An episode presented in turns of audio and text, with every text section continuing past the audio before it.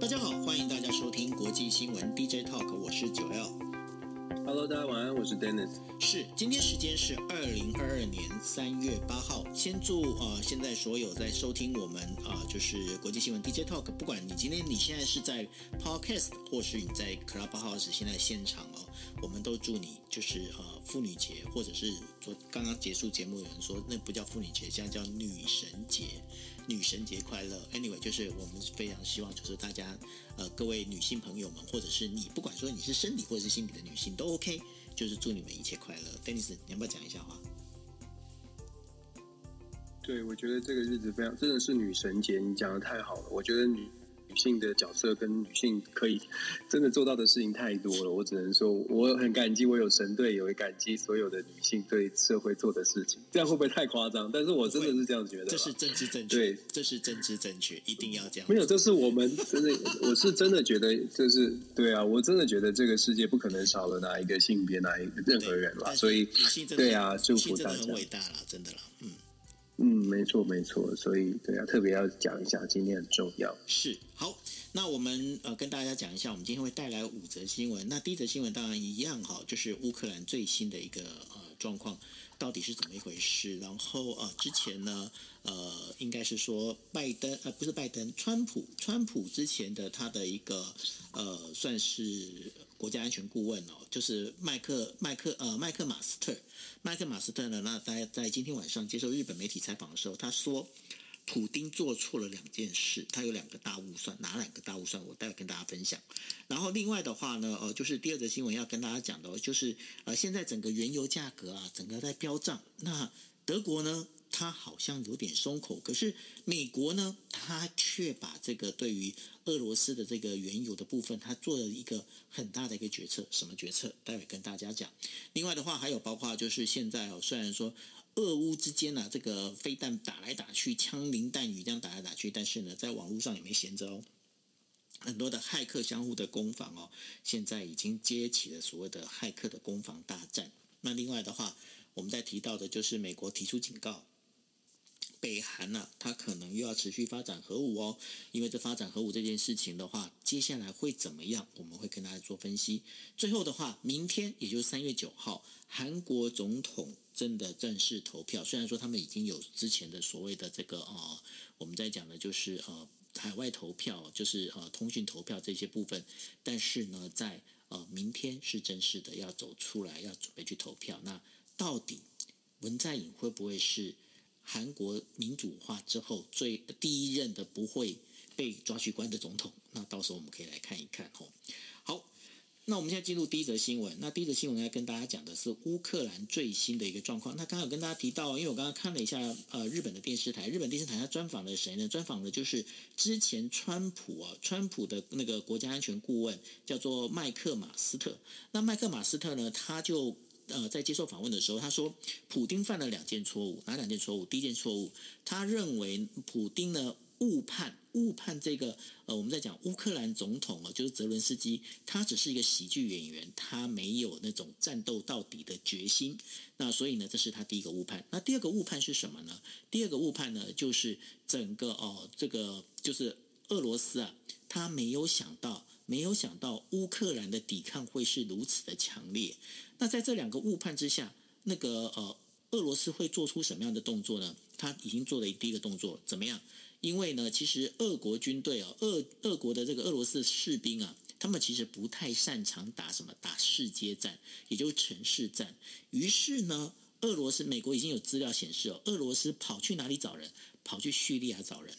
找这叙利亚的这些佣兵过来，因为这些佣兵其实是很会打所谓的城市战哦。那在用城市战里面，他希望等于说透过这城市战的这个叙利亚佣兵呢，能够来把这乌克兰问题能够解决掉，也就是说能够满足这个呃俄罗斯进呃侵略的这样的一个整个一个事实哦。这是一个。另外一个呢，也就是呢，俄罗斯他们美国这边也在评估说，俄罗斯接下来会做的事情是。无差别的，就是呃，等于说，不管是发射飞弹也好，或者炮击也好，为什么要这样做？因为对他来讲，今天他如果说他的坦克部队或者怎么进来，之前有跟大家讲过，包括呃乌克兰有很多城市，他们的妇女他们是动员在做火焰瓶。那因为呃，大家如果有去听最近的几个访，像 Cobra 他这边他有开房在讲哦，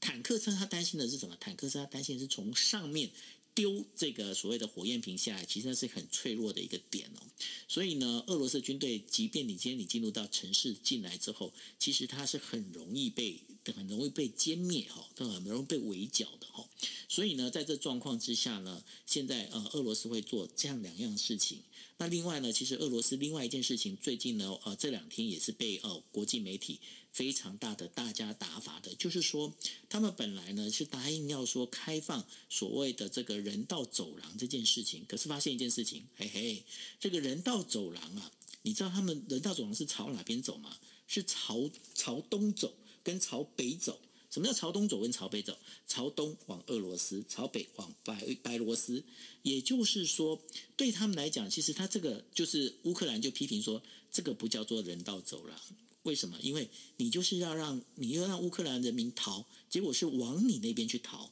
这个当中，这怎么会是对的呢？哈，那在这状况，这许多的这样的状况里头，那这也造成就是大家也发现一件事情，虽然虽然说哦，有很多的媒体，他们虽然说研判说呃，普丁他是不是身体状况有问题，但是大部分的一个军事专家认为，这个跟普丁有没有身体状况有问题，这不是有太多的一个牵连哦。但是最重要的一点在哪里呢？最重要的一点在于呢，现在普丁的确是很焦躁。为什么很焦躁？因为接下来俄罗斯如果陷入所谓的长期作战的话，对俄罗斯来讲也并不是一件好事。Dennis，这接下来你有什么要补充？是，其实现在的战况非非常显然的，就是呃，俄罗斯没有打算要收手哦。虽然我们刚刚看到，刚刚九欧你也在讲说，我们有和平谈判、和平协议，然后人道走廊等等，而且人道走廊也出现，确实出现了挺多的争议，因为它开放的方向居然是往这个白俄罗斯跟俄罗斯的方向前进。当然有很多人是抱持的怀疑，就说你这是什么意思哦？所以基本上呢，俄罗斯的态度是吃了秤砣铁了心，要要继续打下去。那他现在的目标可能跟一开始设定的目标目标。不一样，一开始确实有可能是所谓的闪电战术，先赶快的呃拿下首都之后崩溃乌克兰的民心士气，然后进进进一步的在谈判桌上要求乌克兰让步。可能普丁一开始的计划是如此，可是很显然的，因为顽强的抵抗，因为展现的这个坚强的防防卫主权的意志，所以让俄罗斯的这个战术战法完全乱了套。所以你刚刚讲的这个。这个呃分析，事实上某种程度是没有错。就从各种的情报显示，跟俄罗斯本来预计的，甚至之前有传出来，三月六号之前本来那个战术的计划，呃曝光的是说三月六号之前应该战事就要结束。很显然的，完全打乱了俄罗斯的计划。但是我们说，以普丁的性格哦，你打乱他的计划，他不可能说我就拍拍屁股就说我就算了，他就只好硬着头皮把这个把这个战争呢拉得更大更远，而且态度是必须强势的，因为对他而言。只要他能，我们之前有分享过，只要他在他的政权还能够有继续维持的情况之下，他就会采取更强硬的动作。所以我们说，现在看起来呢，俄罗斯虽然是要谈判，虽然还是在说有有这个和平的协议，还会好和平谈判，还会有好几轮。可是这接下来的每一轮，恐怕呃，除非俄罗斯真的出现了内部的政权的危机，否则呢，抱歉。否则，我觉得普京的态度就是要把这个乌乌克兰真的在谈判桌上要求他们全全部的妥协，他开的条件都要全部妥协才行。所以，以目前的状况哦，所谓的人道走廊看起来，嗯，他真的真的能够帮助到乌克兰平民，它的效果也是相当有限的。目前联合国的统计已经超过两百万的呃乌克兰人是是。到处去呃往往外走哦，那这个是一个难民的危机。接下来俄罗呃欧洲国欧洲各个国家应该也会有进一步的讨论，毕竟对对于社会的冲击是很大的。其实我们坦白说，已经进入了今天我们等下谈的包括油价的问题，已经很明显的这个乌克兰的纷乌克兰的战争呢，已经很明显的变成越来越多的全越来越多的国家越来越多的层面。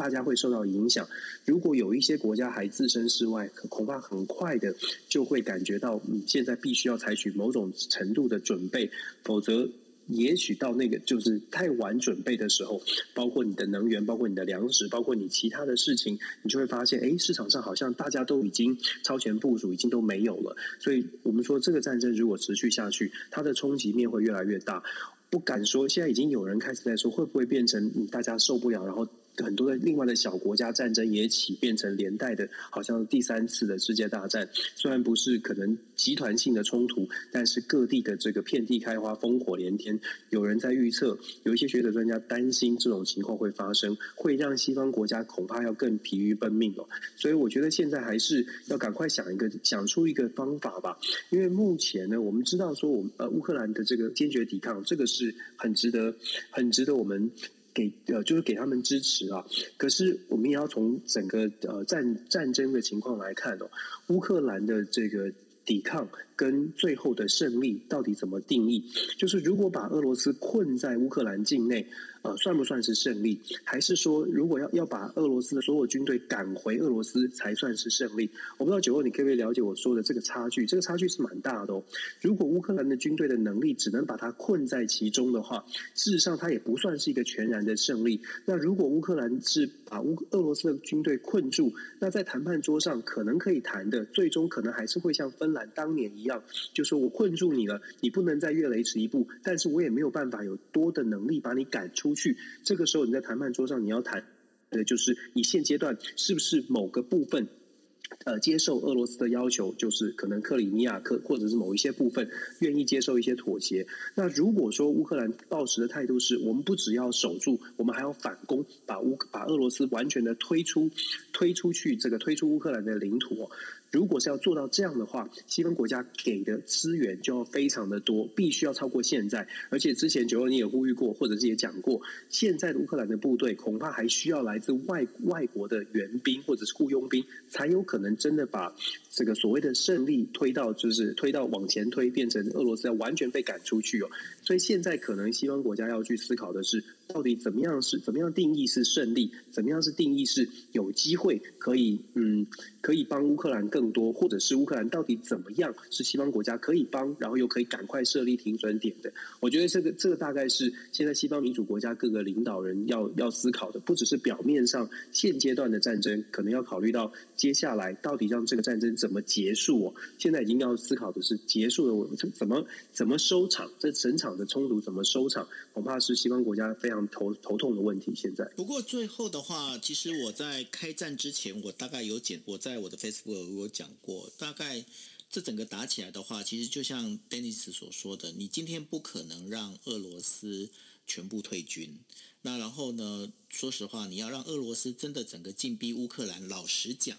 对他来，对俄罗斯来讲也不是一件好事。为什么？已经已经砸到这种地步了哈，砸到这种地步，我相信乌克兰的人民，你今天你今天如果过来的话，我跟你讲，他就是今天被你控制住，他也是会遍地开花。所以我觉得最有可能的方式，也许这对乌克兰来讲是一件很令人伤心的事情，可是。我觉得它或许是一个现实可能的发生的事情哦，就是说，它也许就是从涅伯河直接切开，把乌克兰切成东东乌跟西乌哦。那因为这当中最主要的一个引发争议的问题，其实也在于东乌这一边有更多的属于就是呃，当时呃，应该是说俄罗斯哦俄罗斯宣宣宣称。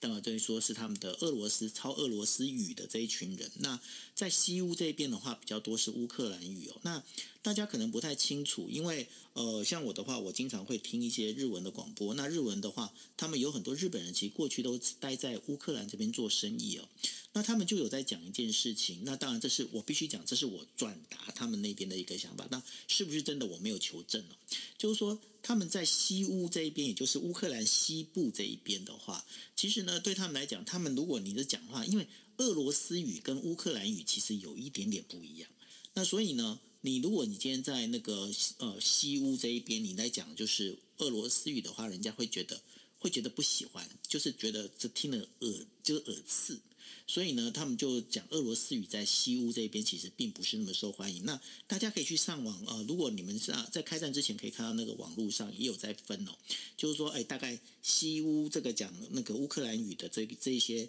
呃，算是这个区域跟那个东乌讲那个俄罗斯语的区域，其实那个分开的呃状况是很明显。我不晓得啦，我就是在政治的，就是在 Dennis 你的专业这个政治学里头的话，这样会不会就是以涅伯河为界，先这样的做的话，对，不管说对呃全球整整个一个呃应该是怎么讲军事的一个平衡点也好，或者是说，或者是说在对这次的战争也好，会不会是一个就是相权呃两权相害取其轻的一个最终的结果？当然，我必须要讲，这对乌克兰人民其实是最不好的一件事情。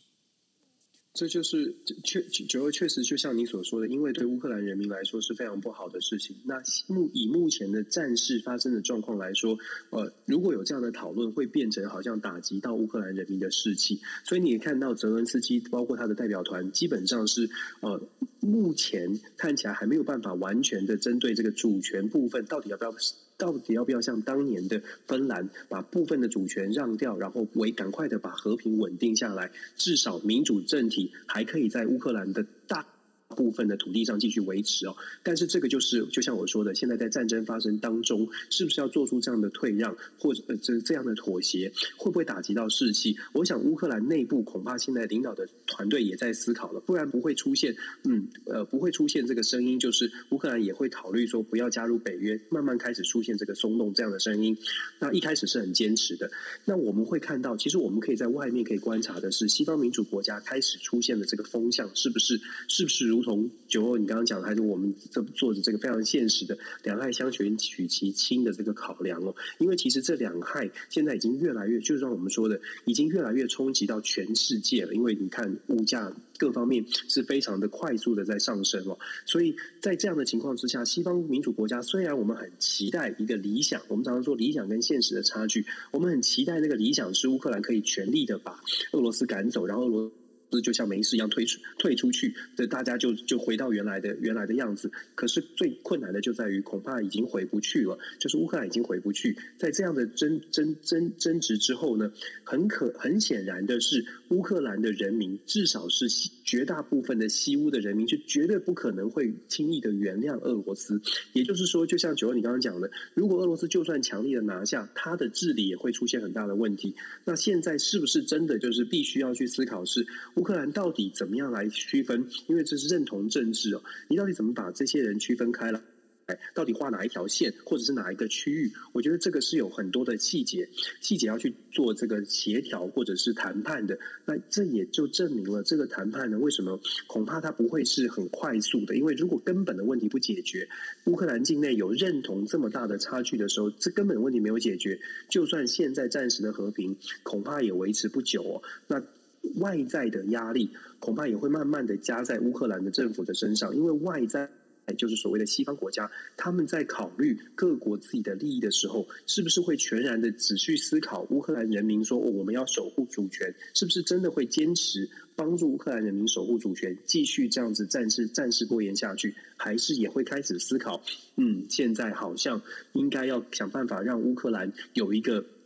有一个出路。这个纷争必须要有一个出路，我们马上就会说，像是油价，像是像是这些议题哦，你已经可以感觉到，在美国是非常明显的油价的上升。今天拜登总统应该稍后又会说一个宣告，就是禁止俄罗斯的原油。事实上，这些经济上的冲击，对于很多国家来说，我们一直在讲很现实，现实就是当这些冲击真的冲击到你的时候。思想跟想法就会改变了。对于乌克兰的支持还是支持，可是支持的方式就会去做重新的调整。我觉得这个是可能我们很无奈会看到的一个整个国际舆论风向开始会慢慢，或许会慢慢出现调整，尤其是战事拖延的更久的话。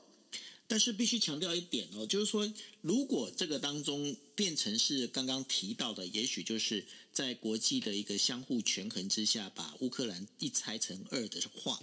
那其实呢，这个是做了一个非常不好的一个呃，应该是示范哦，因为这便是强欺弱的这样的一个状况呢，就开始出现，那你就很难担保以后有哪个地方，甚至有一些弱国，也许我们待会会谈到的哦，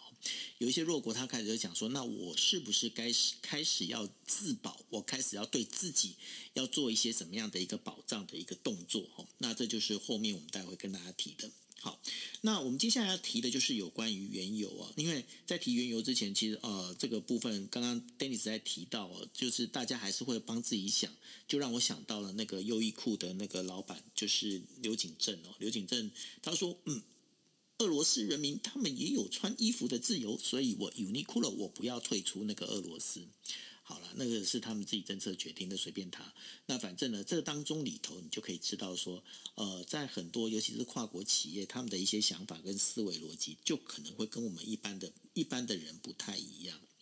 好。那刚刚提到了美国拜登政府呢，他计划就是要禁止俄罗斯进口，从俄罗斯这边进口原油哦，在呃就是八号的时候他就宣布了，就是宣布这整个禁运。但是这些这次的禁运呢，其实是只有美国而已哦。那对于其他呃就是依赖就是俄罗斯能源的这些欧洲盟友呢，呃，拜登的想法是就是还是让自各国自行判断。所以呢，德国呢好像开始要松口。那到底怎么样？我们来请 Dennis 来跟大家说。那另外的话，美国。石油的一个巨头就是壳牌，他八号也宣布了，他全部退出这个哦，就是俄罗斯的业务，除了停止现场的一个采购俄罗斯原油哦之外呢，他也要逐步的停止对从俄罗斯这边采购石油产品跟天然气的这所有资源。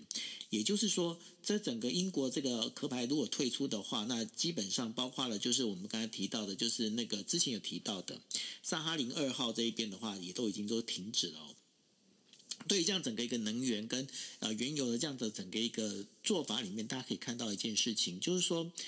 呃，各国很想支持俄罗斯，啊，不是俄罗斯，很想支持乌克兰，很想支持乌克兰。可是呢，在这个俄罗斯被俄罗斯的这个原油所卡住之后呢，真的不知道该怎么办，Dennis。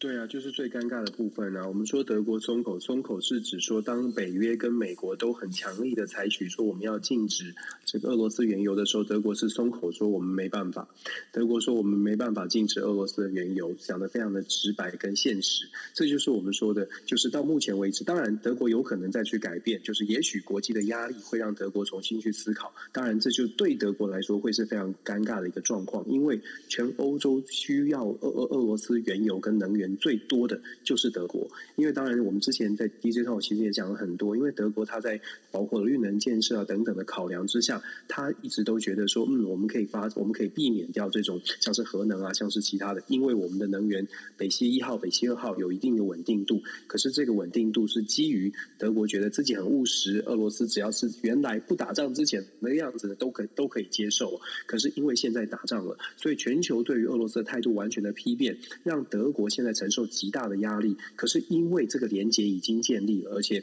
就其实某种程度来说，就是像是西方所说的，德国的能源确实是被钳制住。那现在舒兹所做出来的这个所谓的松口，也就是跟北约还有美国的态度强力的态度不一致。最关键的还是德国非常务实的，如果没有这些能源，而且短期之内真的很难找到替代的方法哦。我们说俄罗斯。呃，不管大家现现在对俄罗斯的观感是什么，但是很显然的，在天然条件上面，这么大的一个全球最大土地的面积的国家，它的资源也确实是不可小觑。它在全球全世界的石油的这个比占占比呢，出产的占比至少来到百分之十、百分之十一左右。也就是说，俄罗斯如果真的它的原油完全不用它的原油的话，你得找到那个百分之十、百分之。十一去补足这个缺口，听起来不是这么多，可是大家想想看，全球的其其实真的很多，百分之十是很多的，而且按照每个地方、每个国家，这个虽然是全部看看起来是在全球的石油是占百分之十，可是因为每个国家的依赖程度不一样，像德国为什么这么难以松松这个切断这个连接的，就是因为他自己本身对于俄罗斯的依赖可能超过了三十四十哦，所以这种占比让德德国是完全没有办法呃去切断跟俄罗斯。之间的连接，即便他是不能接受，或者他即便他很不喜不愿意去继续这样的事情，有的时候，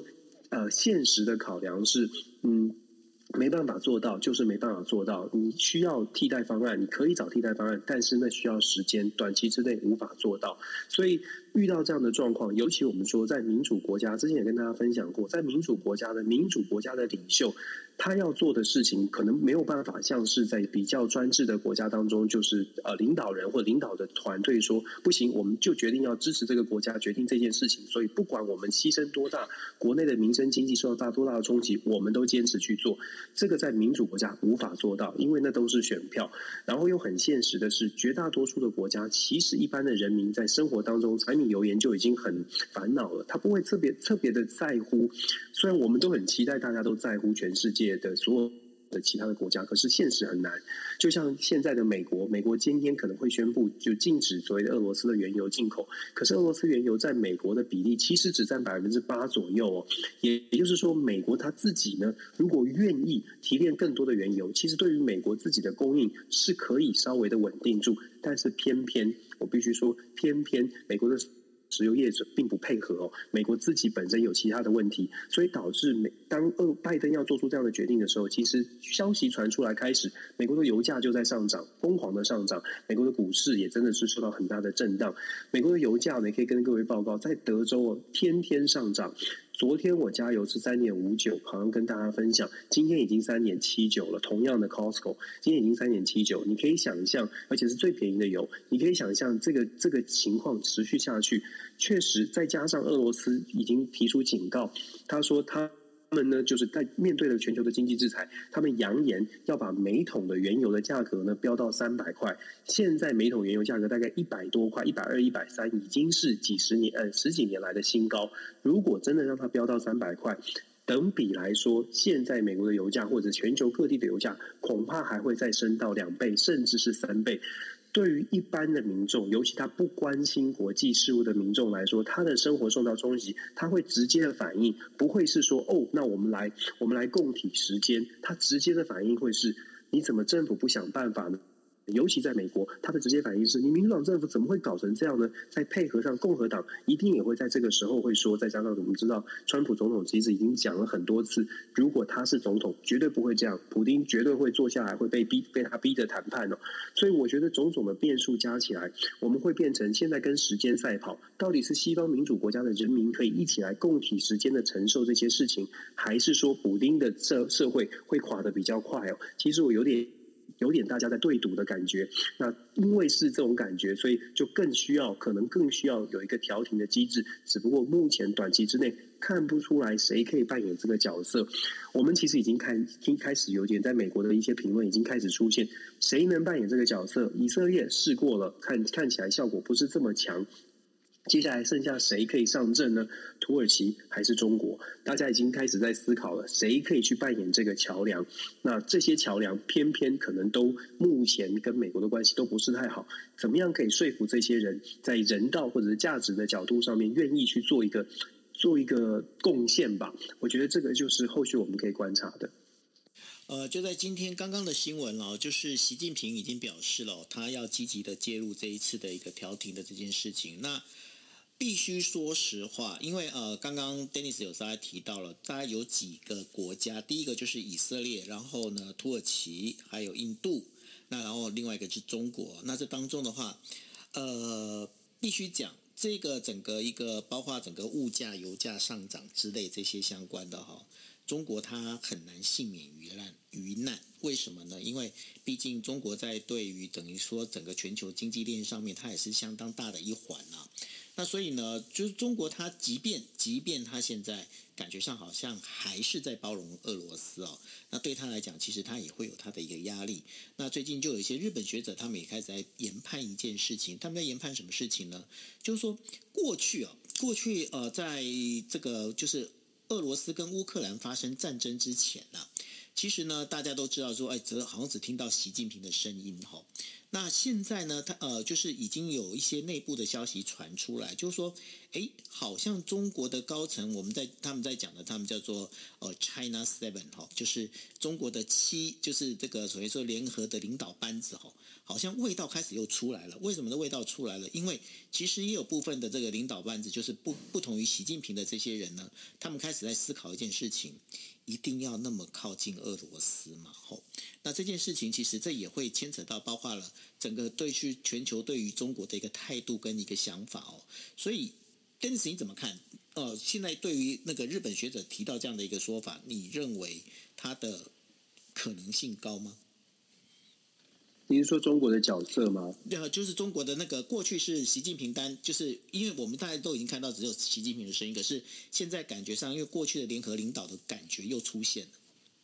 是啊，是啊，我们其实我们上个啊，应该是前一阵子吧，在 DJ 会特别有提到一点，就是说，因为这个乌克兰的事件，其实中国内部呃，现在跟普丁，现在跟俄罗斯的普丁政权差距最大的部分，还是在还是在中国现。还是七人领导的，就是一个集体领导。不管大家在外部看起来就是习近平有多么的强势哦，可是习近平还是某种程度受到制约的。就是这个中呃这个中央政治政治局的这些呃 Standing Bureau 就是常委这七个人呢，虽然他们可能受到习近平的一些限制跟跟跟强强势的领导，但是。并不是完全没有声音，李克强、汪洋这些人并不是完全没有办法说话。而现在这个舆论，就是乌克兰的事件，因为普丁自己说了算，而且普丁也没有办法，他身边的也没有办法给予他不同的意见。某种程度也会让中国的呃领导阶层会去反向思考，说，嗯，也许习近平很强，也许习近平是我们共同认知的人，可是他必须要能够听到不同的意见了。所以我觉得。这一次的乌克兰，我其实我们之前有说过，这次乌克兰会让中国集体领导可能会慢慢的出，还是会回来，集体领导的效能可能会出现。再来是。真的是对于台海的局势，我常常在讲，我我其实讲了好多次。我觉得因为看见乌克兰，所以中国在对于台湾的这个问题上面呢，他必须要重新思考他的脚步或者是他的态度哦。其实，嗯，就像我们说的，我觉得空间对目前的台海之间的这个局势会有影响，而且对于台湾而言是一个有这个空间出现的。这个空间呢，我们怎么用用智慧再次讲？团结的想出一些策略，在这个空间当中为台湾的未来找到一个长治久安的办法。我觉得现在是一个非常好的时机，但是也是非常关键的时机。如果我们没有办法在这个时候赶快团结起来，我会觉得就是说就会很可惜，就会很可惜了，错失一个全球都在关注的一个时间点。我觉得这个是我们要思考。那至于说中国呢，我觉得他的他现在是静观其变了，他现在是办，他现在站的一个有利的位置是他是少数还。能跟俄罗斯、跟乌克兰都能够通上话的人，但是他当然也是也要去盘算说他的损失，他到什么承承受到什么样的到什么样的地步，他必须要跳出来处理。那跳出来处理要怎么样处理的漂亮，让他自己呢稍微的可以好像拿到一点亏的，拿到一些好处。我觉得中国现在这七个人可能很很认真的在盘算当中。对，那这就是呢，呃，目前呢，我们在跟大家带到从能源呢，一直讲到中国的这个七人领导的部分。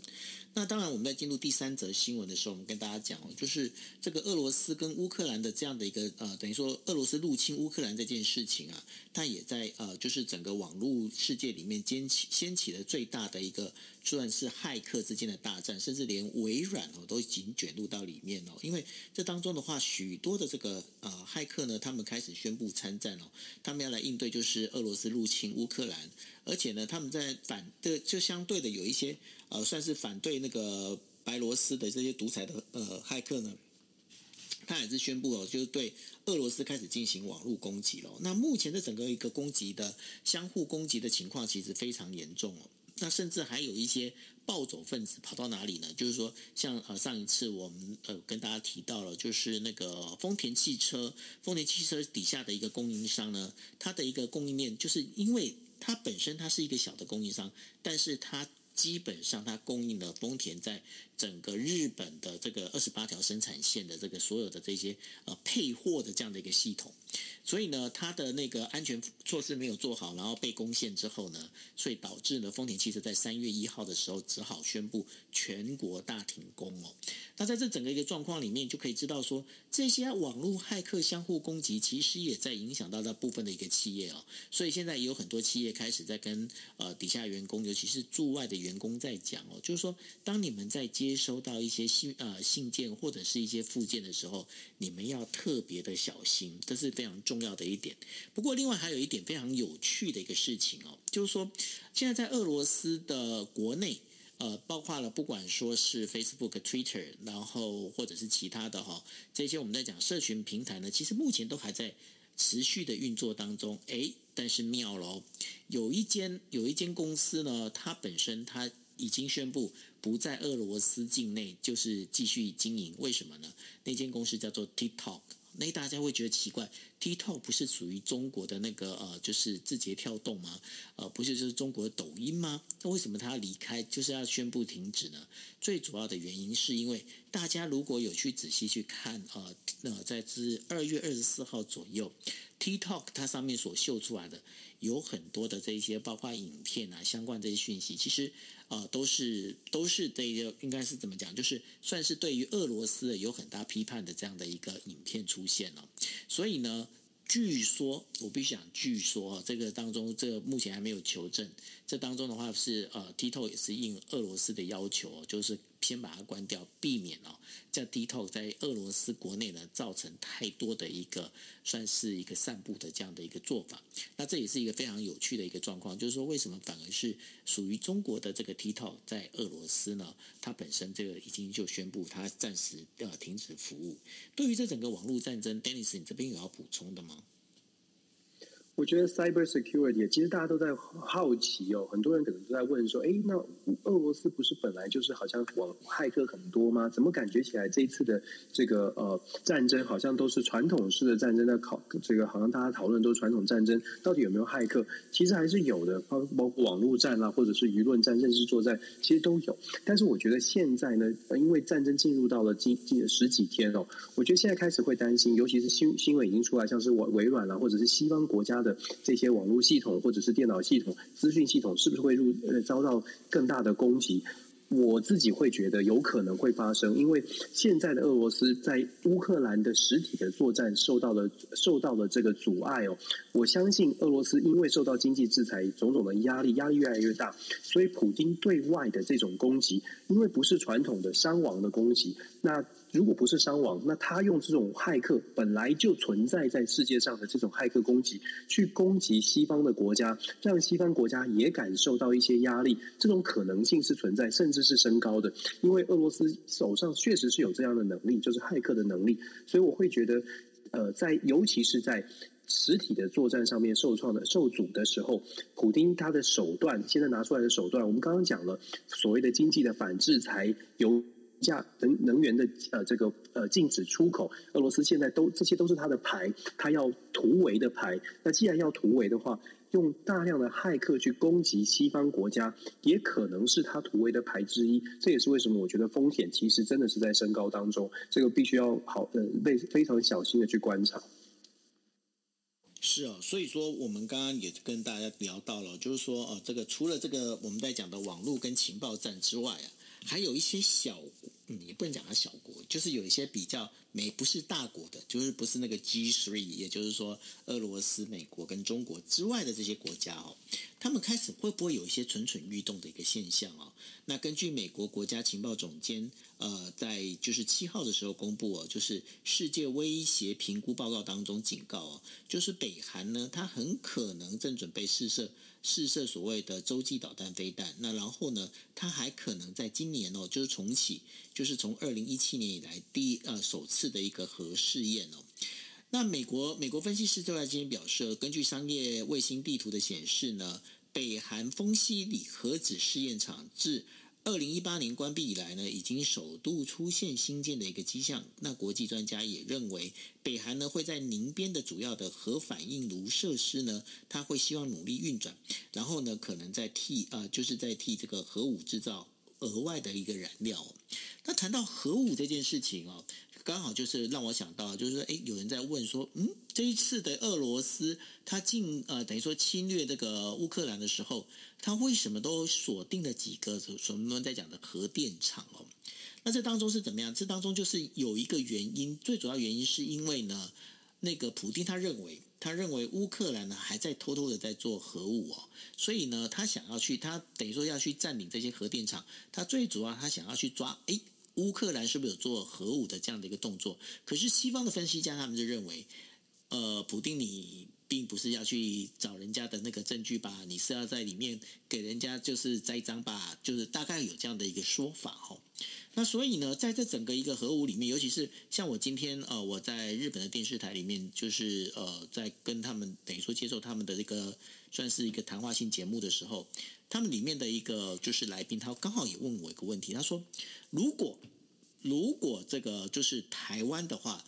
呃，面对这样的一个拥有核武的这个大国中国的时候，那这个中国它本身有这个核武的话，台湾你会怎么应变？Dennis 遇到这个问题，你觉得我们该怎么回答？面对中国的核武啊，对，这个这个怎么应变呢？就是说，对面对核子武器的国家，我们自己没有核子武器，所以我们能做的事情，其实相对于。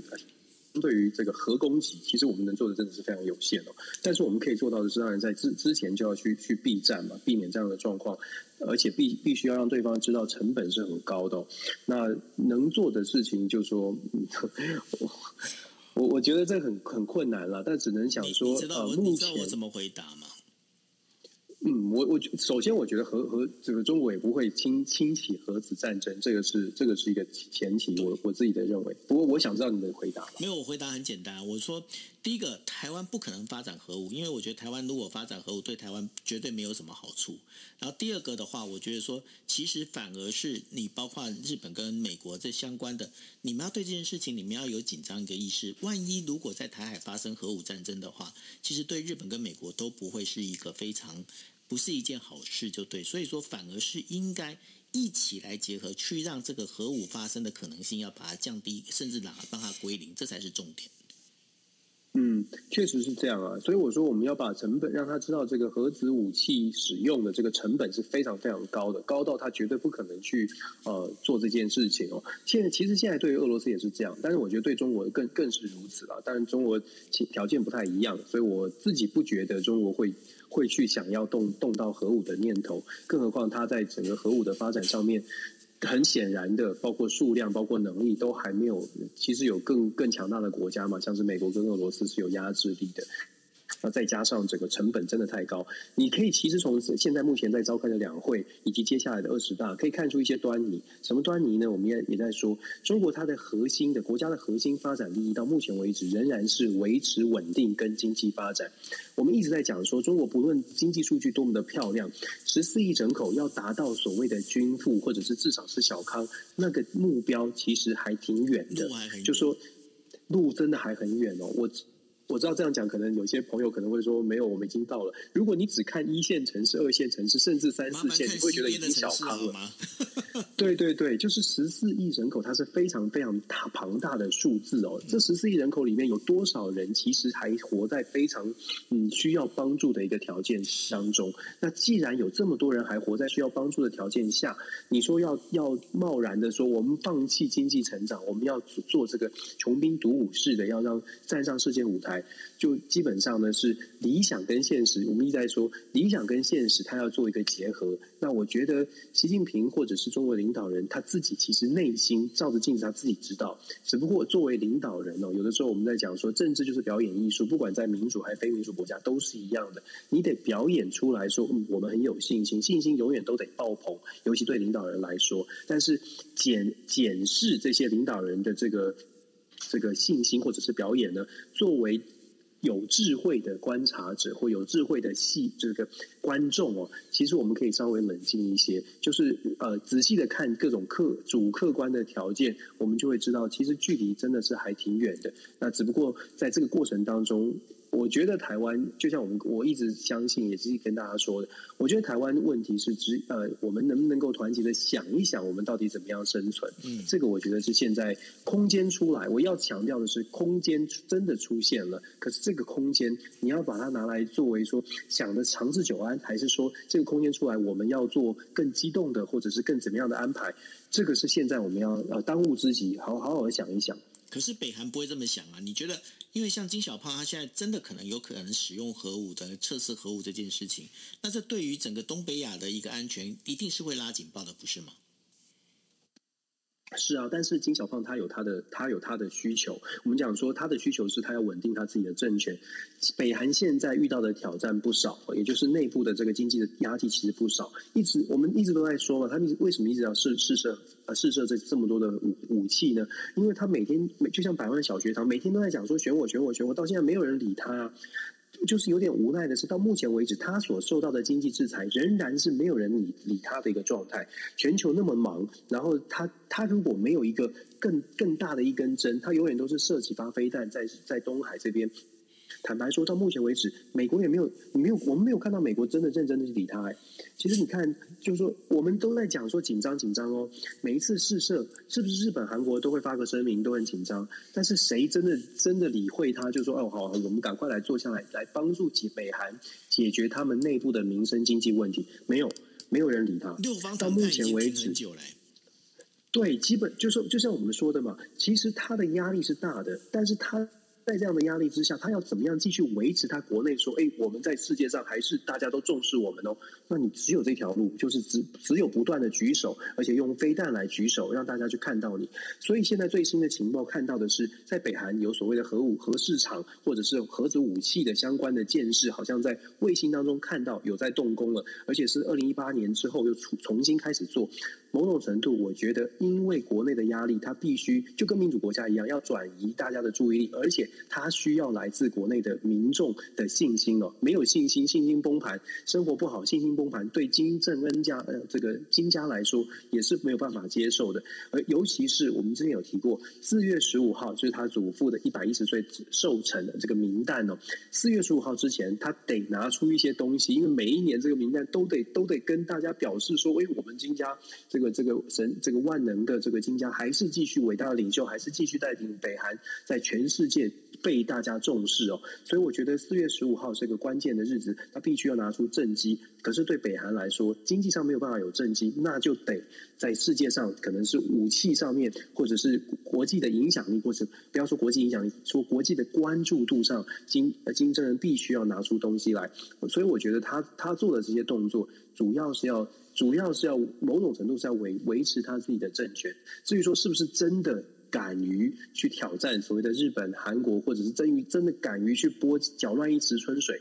其实他自己很清楚。当这张北韩跟其他的国家真的发生冲突的时候，也是他的政权，包括他所有的家人，就这样垮掉的时候。所以他是维持那个表面张力，要很很紧绷、很紧绷，继续要表示很强。呃。我们只能说，希真的是要好好的想一想哦，怎么样让他可以，就最多就维持到这里了，然后最多就是就只有这样了，不要再往前了。这个就这是就是艺术，外交上面的艺术了。是啊，叫小胖要乖乖，嗯，好，那我们这 叫小贺去了。然后叫小贺去的，OK，好，那我们接下来呢，一样再把这个我们的目光还是集中在朝鲜半岛啊。那朝鲜半岛呢，在呃南韩的话是韩国总统大选在明天要举行哦。那根据最新的一个支持率的一个调查里头啊，那的确尹锡悦的这个是稍微比就是呃现在的执政党哦，就是呃韩国民主党的李在明哦稍微领先那么一点点。但是哦，这一次的韩国大选哦，被很多的韩国民众觉得就是说，这是一呃，这是韩国有史以来哦，是一个最无聊，然后最不好选的一个选举。为什么？因为这当中其实两我们在过去国际新闻 DJ Talk 我们已经跟大家讲过很多次，这一次的整个一个这两个候选人里面，几乎几乎没有任何的一个呃，可以就是拿出来有。等于有亮点的这样一个地方哦，但是当中有一个很特别的一个人呢，这个特别人叫做什么？叫做安哲秀。那安哲秀哈，他这个他那时候他的一个支持率，他大部分，因为他毕竟他号称是就是韩国的比尔盖茨哈。那所以呢，安哲秀他本身呢，其实他有很多年轻人的一个支持率，而且呢，他的那个哲秀啊，taeshu 这个就是呃叫撤收，就是发音跟韩语的撤收是很像。然后安是 on u n，然后就是不撤收啊。那所以说，他那时候他一直在跟大家讲，就是说我安哲秀呢，我不可能被摸头之后，我归服到就是所谓的尹锡悦的旗下。那问题就出来了。就他在前两天，他就说：“嗯，好，我为了这个大局着想，我决定那个不撤收 unchase，就是这个不撤收这样的一个这个说法呢，他要撤收了。所以说，他现在他退选了，他退选，所以呢，现在只剩下变变成是尹锡悦跟李在明两个人选举哦。那问题出来喽，因为日呃韩国的话，它本身其实它在过，它已经开始进行了所谓的我们在讲的就是海外投票。那海外投票，这也就是代表。安哲秀他退，他等于说退退选之后呢，这些本来投安哲秀的这些票全部变成废票。好，这是一点。然后第二点是怎么样？第二点就是说，你一直在告诉跟那个年轻选民讲说，哎，我安哲秀我不我不退哦，我打死不退。但打死不退，OK，他现在退了，退了之后呢，造成了现在有一些民调开始出现，就是说有一些年轻人的流向啊，流到哪里？流到了李在明那边去。OK，那流到李在明那边去，那怎么办呢？对于现在等于说安哲秀，不不是安哲秀，现在李在明跟尹锡悦他们其实他们最重要要抢的是抢什么？抢年轻族群。那所以呢，那个尹锡悦他又出了一个怪招，什么样怪招呢？他就他就在讲，就是说哦，这个我们这个女权呢、啊。太过高张，为什么呢？因为现在很多的年轻的这个韩国男性啊，他们觉得说他们最近这几年被女权打压的这个有点喘不过气来，所以呢，他为了要去拉这个所谓的二十几岁的这样的一个票，所以呢。他现在开始发出这样的一个言论，但是呢，不管说是从这个我们在讲的，就是之前有跟大家提到的，呃，就是李在明跟尹锡悦的两个夫人之间的一些丑闻，然后再包括安哲秀这件事情，甚至呢还包括了尹锡悦他用这样的出这个怪招之类这样的事情，都可以发现一件事情，就是说韩国这一届的一个大呃总统大选哦，选的非常非常的应该怎么讲 boring。那 Dennis。你怎么来看呢？对啊，其实你刚刚讲了，就是这次的这个基本上就已经总结了这次的选举，就很难看，而且是全全世界都都知道它很难看。那问题是谁会赢呢？问题是谁谁谁在最后这个冲刺的关头可以得到多一点的票啊？其实最关键的，就像你刚刚说到很多的重点，包括女性。包括了年轻世代，真的是关键。因为我们看过历年的这这个韩国的总统选举哦，韩国比较有趣的是，它的政党不像台湾，它的政不像台湾的政党，进的政党倾向有一个固定的一个图腾，就是绿的或蓝的。因为韩国的选举政政党太分歧了，韩国的政党并不是一个扎根很深的政党，就是选完之后可能就换个党、换个名字，重重新组合。所以韩国在做民调很难做的原因，就是因为韩国政党没有办法做政党认同民调，因为这个认同很松，只能说呢，韩国。可以分成说，你是比较倾向自由派的、自由进步派的，还是你比较倾向保守派的？如果我们从这种角度来做切割的话，大概韩国是百分之三十五到四十进步派，百分之三十五到四十的保守派。以政治意识形态光谱上面来看，所以中间的二十大概百分之二十到二十五的所谓的中间意识形态上面中间的选民，就变成这一次可能是非常关键的。那中间选民呢，我们就我们要看的几个点，第一个就是所谓的反感度。两个候选人在这一次都是极被极度的被讨厌的。在上一次哦，就是说真的比，就是说比较有竞争激烈的选举，李明博第十七届李明博对上朴朴槿惠那一次，双方都有很多的批判，但是李明博跟朴槿惠的不喜欢的，就所谓的反感度，大概在百分之三十八、三十七不分上下。可是我刚刚说了三十八、三十七哦，现在对这两位李在明跟尹锡悦两个的不满意度，也就反感度都是超过五成哦。双方都是双方阵营或者整个社会对他们来说都好讨厌他们，都觉得他们好有点有点不好不喜欢哦，所以这变成。变成是真的是两个烂苹果，到底哪一个比较好？所以第一，中间选民怎么看待这两个可能都不太讨喜的人？那下一步就变成了议题啦。那在议题上面呢，尹锡悦跟这个李在明所代表的几个议题，呃，传统跟进步派基本上议题都是立场是切割的。可是会影响中间选民的，就是所谓的像是性别议题，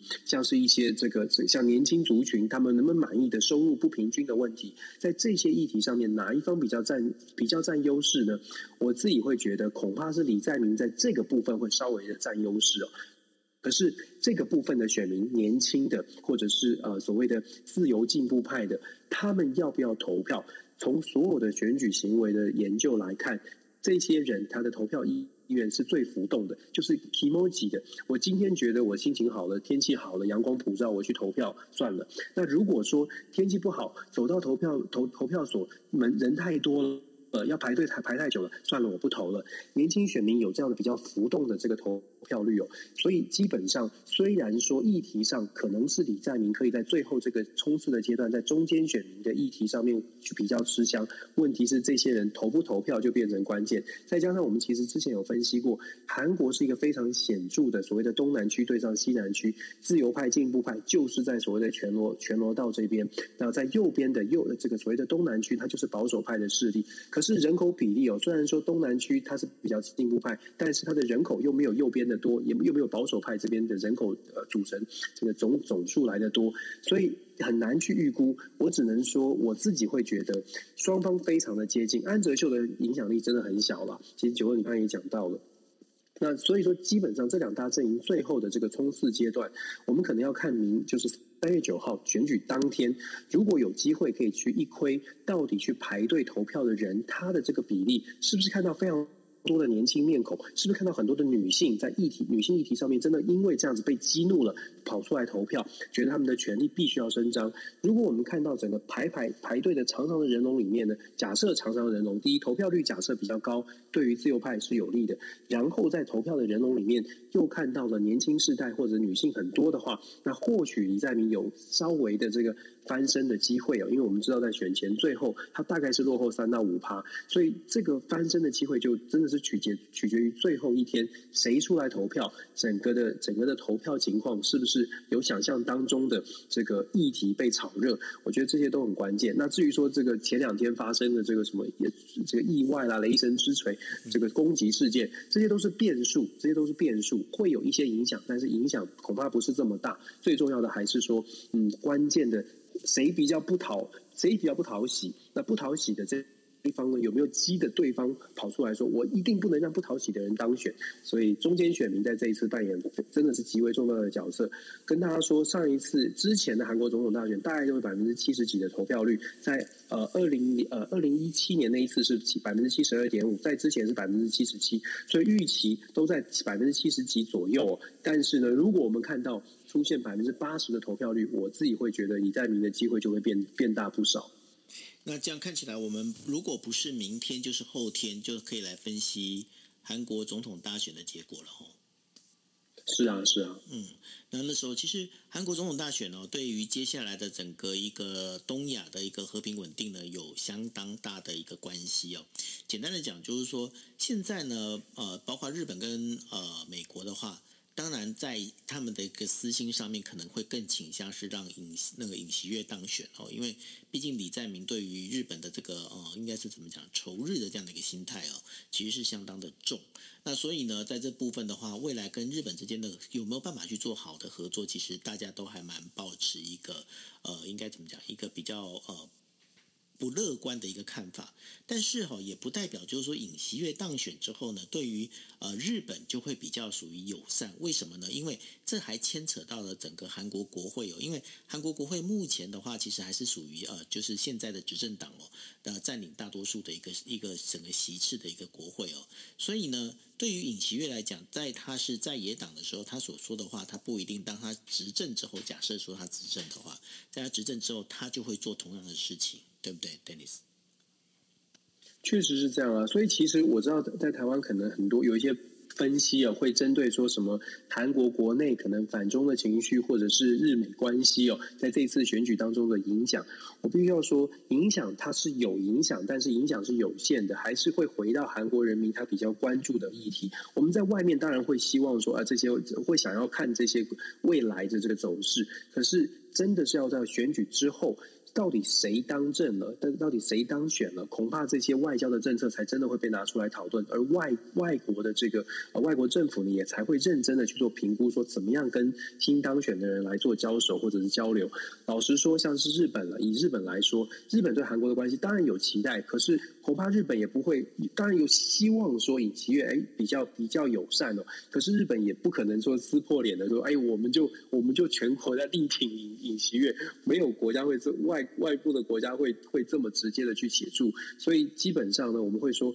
外交政策、中国议题，或者是韩美韩之间的关系，甚至是北韩问题，它在这一次的选举当中，它的这个影响力有限，非常有限。这一次真的是一个嗯割喉战，非常难看的选举。可是因为难看，所以他们所以关注的议题都不会是这种比较大、比较重要的，会是非常非常细微的、非常小的问题。尤其是韩国人民可能生活当中真的有感觉的问题，才会把这些人呃韩国的选民激起来投票。所以之后我们我觉得当选之后，我们恐怕要呃谈谈这个外交政策会谈的多一些。但是在选情中间呢，我觉得这个部分的影响力是有限的。你刚刚讲说不会有不会有国家这个把这个押宝押在同一个，我觉得会耶。我们台湾就经常干这种事啊。那个 上一次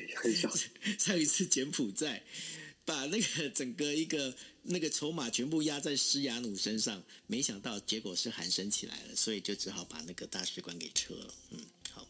这个所以我们要从中学到学到课程吗？对、啊，是说我真的，我觉得，我觉得你讲的训。